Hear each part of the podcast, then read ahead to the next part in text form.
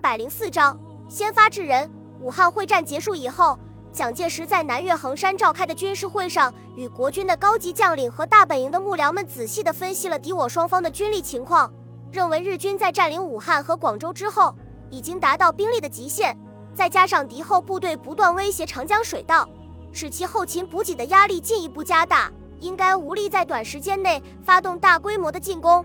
但是日本兵种齐备，训练有素，装备精良。战斗力仍然很强，故而今后的抗战将进入敌我相持的阶段。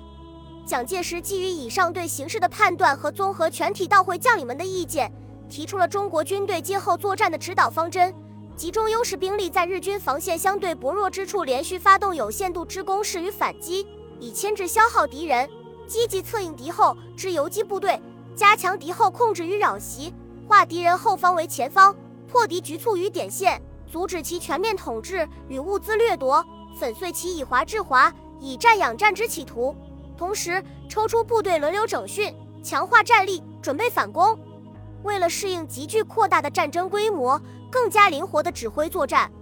军事委员会对军队体制进行了改革，暂时撤销了兵团、军团两级编制，以军为作战的基本单位，取消西安、广西、重庆等行营，另设天水、桂林两个行营。以程前、白崇禧分任行营主任，在最高统帅部之下。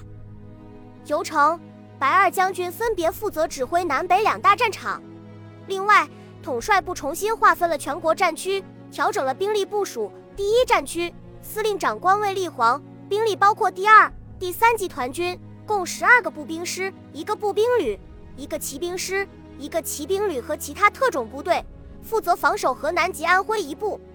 第二战区。司令长官阎锡山，兵力包括第四、第五、第六、第七、第十四、第十八集团军，共三十二个步兵师、十四个步兵旅、五个骑兵师、三个骑兵旅和其他特种部队，负责防守山西及陕西一部。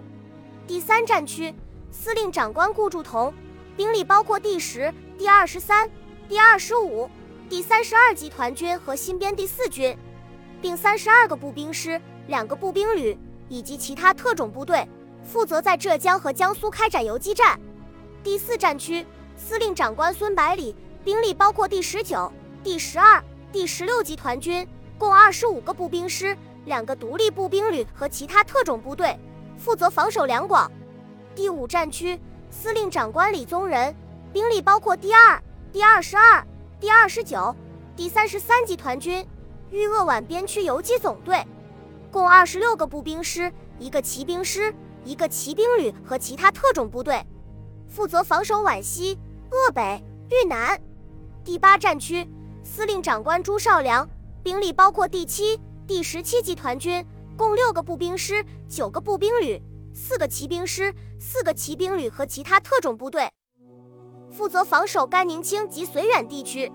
第九战区司令长官薛岳代理，兵力包括第一。第二十、第十九、第二十七、第三十、第三十一集团军，湘鄂赣边区游击总队，共五十二个步兵师以及其他特种部队、游击部队，负责防守湖南、鄂南、赣西。第十战区司令长官蒋鼎文下辖第三十四集团军，共九个步兵师、一个步兵旅、一个骑兵师、一个骑兵旅和其他特种部队、保安部队，负责防守陕西。苏鲁战区总司令于学忠下辖七个步兵师和特种保安部队、游击部队，在苏北和山东开展游击战。冀察战区总司令陆中林下辖五个步兵师、一个骑兵师和游击部队，在河北和察哈尔等地开展游击战。全国兵力总计为二百五十个步兵师、二十九个独立步兵旅、十三个骑兵师、十个骑兵旅。另外还有相当数量的特种部队和无法准确统计的游击部队。如果单纯从步兵师的数量来看，经过一年多的抗战，反而多出四十个师。然而，由于在历次会战中训练有素、作战经验丰富的老兵损失严重，匆忙编制出来的部队普遍训练不足，实际的战斗力是远远不如一年前。有鉴于此，蒋介石命令长江方面各战区部队从一九三九年初开始。分期分批整顿轮训，补充兵员装备。到一九三九年底，应全部整训结束，准备反攻。在中国军队大规模整训部队的同时，日本方面在积极拉拢汪精卫等国民政府内部持不同意见者，分化对手的同时，也在其本土积极扩充军队，伺机发动新的攻势。因为广东的形势严峻，所以孙百里没有参加南越的军事会议。所以，当第二十一军再次龟缩在广州地区之后，他把集结在粤北的第十二集团军的几个师长和集团军司令于汉谋、第七十八师犹太军团、第六十师、第六十一师等部指挥官召集到韶关，传达南越会议决议，同时商谈战区的作战计划。孙百里宣读了统帅部制定的作战指导原则之后，钟武坏笑着说道。没想到咱们的委员长大人居然能够把把游击战提到战略高度加以重视，实在是难能可贵啊！虽然知道十九路军和国民政府之间有很深的过节，但是听到中午提到委员长的时候没有丝毫的敬意，还是感到有些吃惊。几个师长禁不住面面相觑，只有于汉谋老于世故，不动声色地用目光示意部下不要大惊小怪。孙百里把这些看在眼里，但是故意不去阻止中午。但是越军将领自己对这些已经司空见惯了，他也笑着说道：“委员长之所以做出这个决定，很可能是因为在前十年内战中，他的正规军同红军游击队作战吃亏受挫而总结出的经验教训。不过，只要正面战场上的正规军不断主动的出击，将日军主力和注意力都吸引到前线来，还是能够大大减轻敌后游击部队的压力的。”这对扶持和培养敌后游击力量的发展壮大具有相当的积极作用。当然，随着敌后抗战力量的发展壮大，牵制和消耗的日伪军也就越多。反过来，也对正面战场起到推动作用。作为正规军的指挥官，于汉谋一贯轻视游击战，所以不愿意在这个问题上花太多的时间，就直截了当地说道：“孙长官，既然日军兵力不足，咱们就按照预定的方案。”继续整训军队好了，这也和南越会议的精神相符合。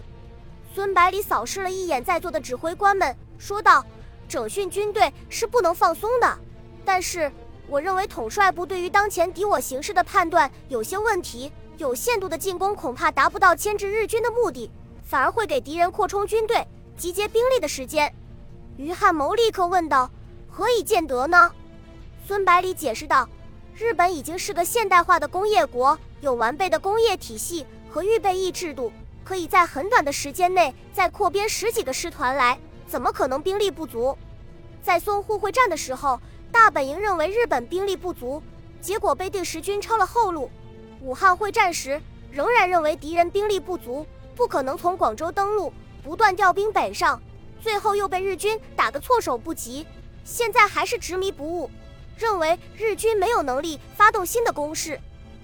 咱们要是也这么想，肯定死得很难看。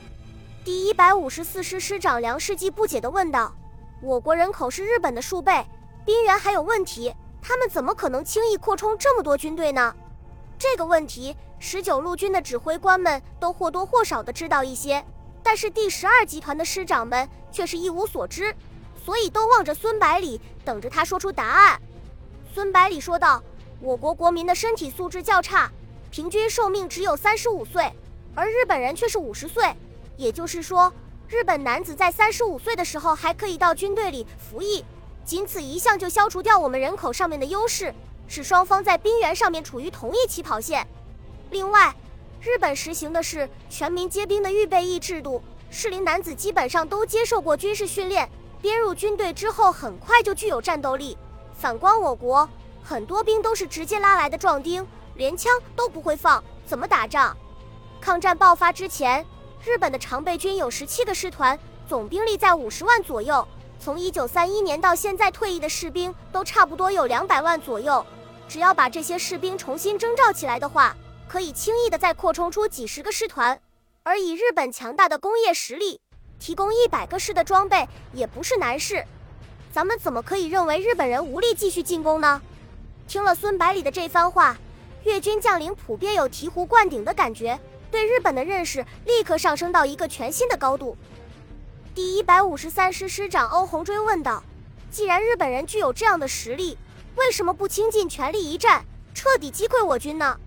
于是孙百里又把自己数天前对魏子虚说的一番话重复了一遍，最后补充道：“日本政府的战略布局是全球性的，在他们的计划当中，征服中国只是第一步，接着还要向南进军，夺取盛产石油的南洋，再以南洋和中国大陆的物资为后盾，挑战英美等老牌帝国，从而取得亚洲的霸主地位，进而迈出争霸全球的步伐。”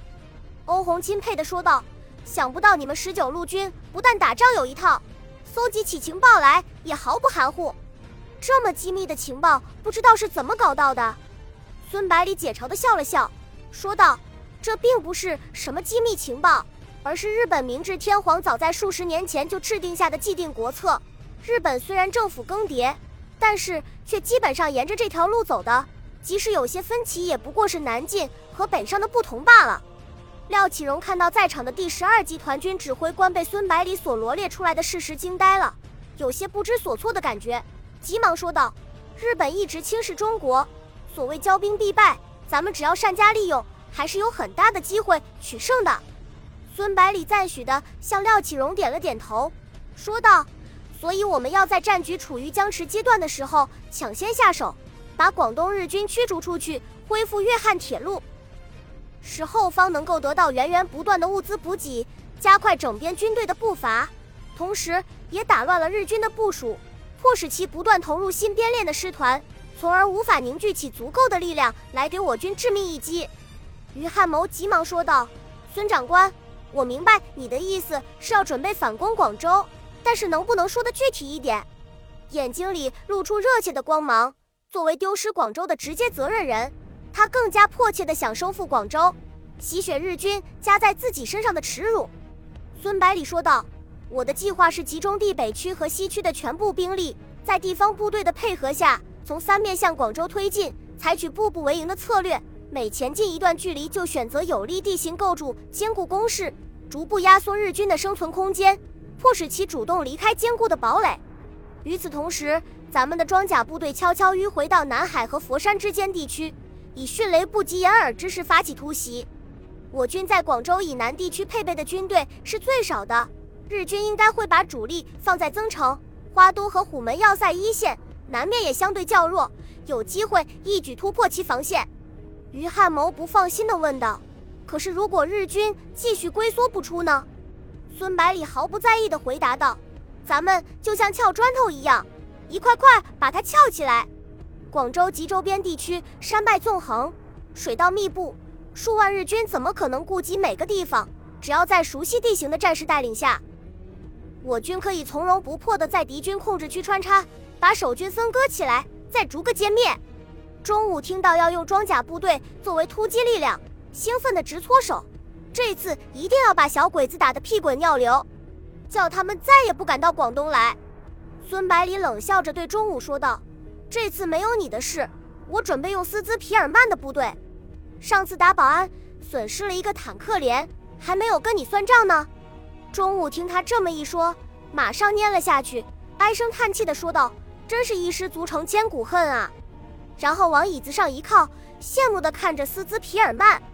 斯兹皮尔曼忍着笑对孙百里说道：“日军第五舰队就驻扎在广州，军舰上的大口径舰炮对我们是个很大的威胁。”必须想办法应付。另外，敌人在广州机场还有两个轰炸机中队，可以轻易地摧毁我军的攻势。在强大的空中打击下，我军如何和敌人打阵地战？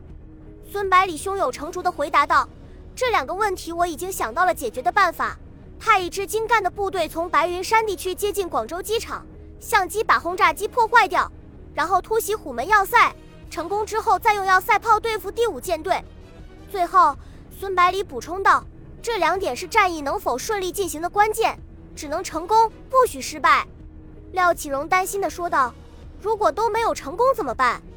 孙百里洒脱地说道：“那就取消作战计划，等待更好的机会。如果付出的代价过大，即使收复了广州也得不偿失。”本集播放完毕，感谢您的收听，喜欢请订阅加关注。主页有更多精彩内容。